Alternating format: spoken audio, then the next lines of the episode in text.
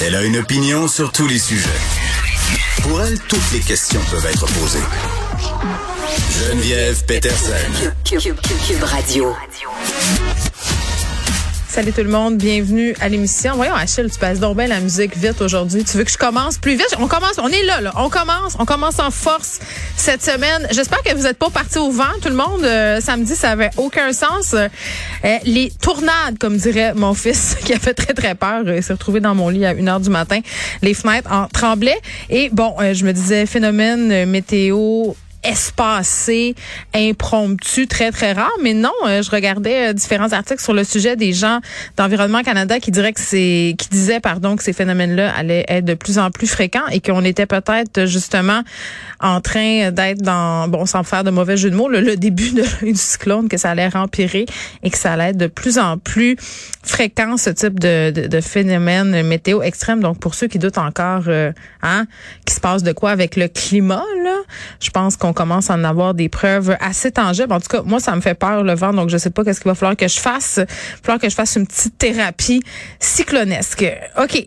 Variant Omicron, là, on essaie depuis euh, quelques semaines de pas trop être déprimé avec tout ça, de se dire, bon, on verra quand on sera rendu Là, on traversera le pont quand on sera rendu à la rivière. C'est ce que disait mon père.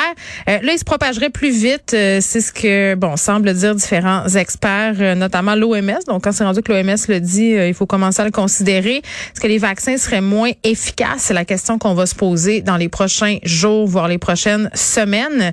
Pfizer qui est sorti pour dire qu'avec trois doses, le variant Omicron, ça devrait être OK. Parlant de troisième dose, j'ai pris ce matin mon rendez-vous, oh oui, pour ma troisième dose de vaccin parce que j'ai une maladie chronique chronique, pardon, l'asthme. Je mélange chronique et asthme.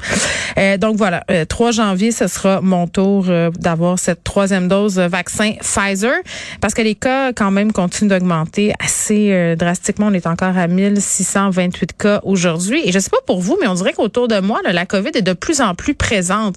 Si depuis le début de la pandémie, là, je connaissais pas grand monde qui avait attrapé la COVID, pas beaucoup de personnes, même à quelques degrés de séparation, qui avaient souffert de cette maladie-là. Je sais pas si c'est à cause de l'école, à cause du fait qu'on est beaucoup euh, enfermé à l'intérieur des classes et que la circulation justement de ces variants-là, le delta et tout ça qui est bien installé chez nous.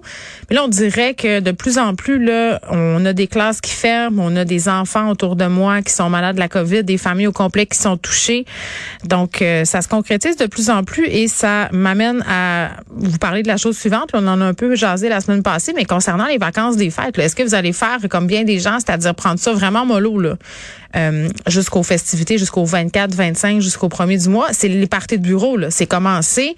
Euh, il y en a eu la semaine passée, il y en aura cette semaine. Bien sûr, ça se doit de rester en petit comité, mais mettons qu'on additionne tout ça, là.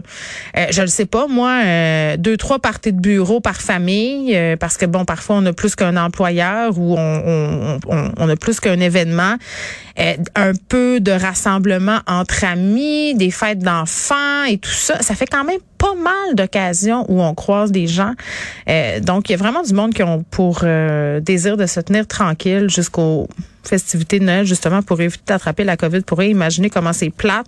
15 jours avant Noël, tu pognes la COVID. Euh, là, tu es en isolement. faut que tu fasses attention. faut que tout le monde se confine.